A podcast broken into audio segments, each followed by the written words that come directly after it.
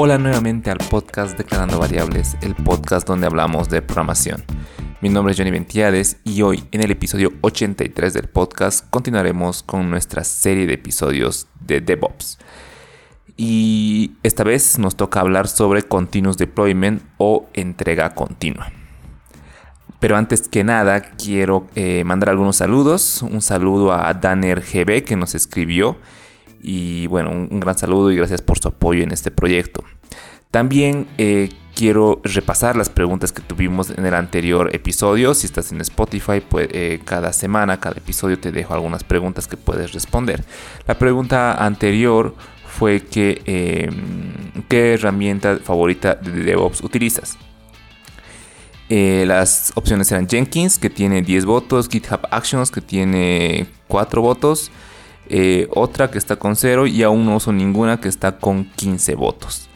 Entonces ahí ya ven las opciones, mm, bastante interesante. Y bueno, continuemos con el episodio. Ahora, eh, tenemos que hablar de Continuous Deployment. Ahora, ¿qué es esto?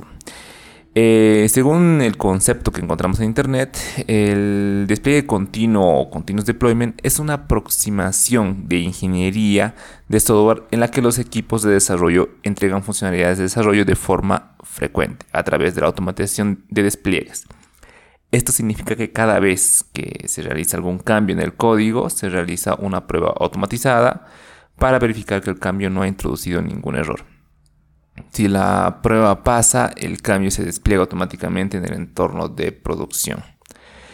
Entonces, algunos de los beneficios que podemos encontrar al momento de implementar Continuous Deployment es la capacidad de entregar software más rápido a nuestros usuarios, la reducción también del riesgo eh, de introducir errores en el software, también eh, la, mejor, la mejora en la calidad del software, porque esta parte del proceso de evaluación se automatiza, la reducción del tiempo de inactividad del software también.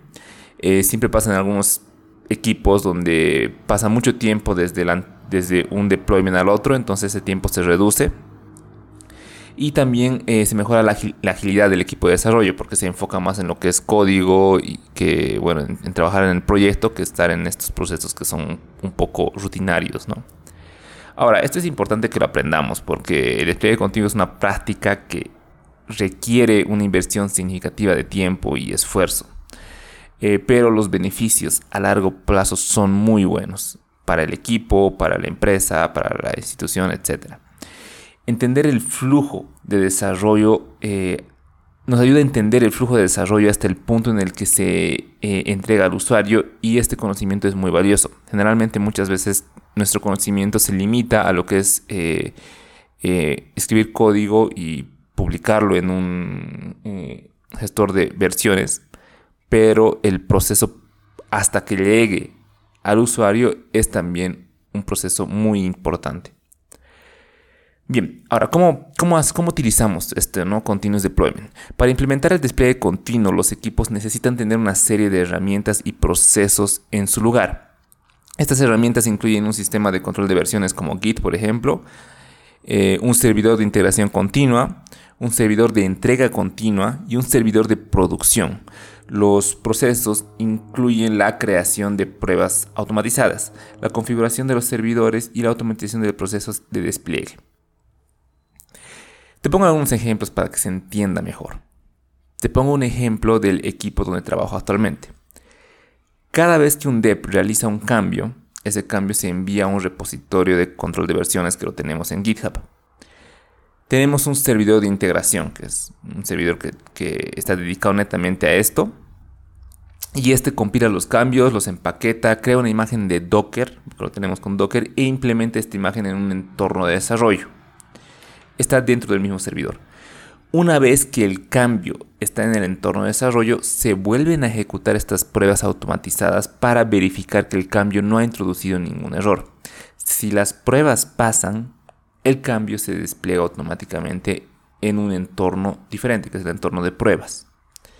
Las pruebas automatizadas en el entorno de pruebas se van a repetir otra vez para asegurarse que el cambio funciona correctamente en un entorno diferente.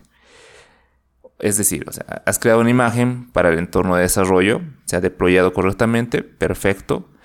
Em, y tomamos la misma imagen y la deployamos en un entorno de pruebas. Ahí verificamos que eh, no hay alguna configuración en un entorno y el otro que haga que esto esté variando, ¿no? que sí funcione en desarrollo y no en pruebas. Entonces, si se ha deployado correctamente en pruebas, entonces la, la imagen del proyecto, tu empaquetado, tu build está perfecto. Ahora, si las pruebas pasan, el cambio se despliega automáticamente en un entorno de producción. Este proceso de despliegue continuo se repite cada vez que un desarrollador realiza un cambio. Esto eh, permite al equipo de desarrollo entregar el software nuevo a los usuarios de forma rápida y confiable. Acá está claro que este proceso es aplicable para cualquier tipo de desarrollo, ya sea que trabajes con Java usando eh, Spring, Node.js, .NET, Ruby on Rails, eh, una web. Y miren, yo en, mi equipo trabajamos en backend con Ruby on Rails y en frontend con Web Components. Entonces, en ambos tenemos el mismo proceso, o en un proceso bastante parecido. Y en ambos se, trabaja con Continuous Integration y Continuous Deployment, así que no hay ningún problema. Ah, em, también existen herramientas para cada uno de esos procesos, ¿no? Eh, hay herramientas como Jenkins que se adaptan a eh, cualquier tipo de, de, lenguaje que estés utilizando. Más adelante vamos a ver todas estas herramientas, ahora solo estamos viendo los conceptos. Considero que el en lo personal considero que el deployment continuo es una práctica muy valiosa. Es increíble lo que podemos llegar a hacer. Pero si te das cuenta, se tiene que tener muy claro el proceso para hacer un deploy. ¿No? Entender los pasos y tener como que bien mapeado eh, también los servidores donde se van a deployar y todo eso. ¿no? Puede que sea un poco complicado para un equipo joven que recién está comenzando pero eh, vale la pena que lo tengan mapeado en su roadmap de implementación para luego más adelante eh, implementarlo. Déjame tú tus comentarios, qué opinas, déjame tus comentarios en Spotify, Apple Podcast o la plataforma de tu preferencia y recuerda entrar a la web de Declarando Variables para ver más contenido. Soy Johnny Ventiades, conmigo nos escuchamos la siguiente semana.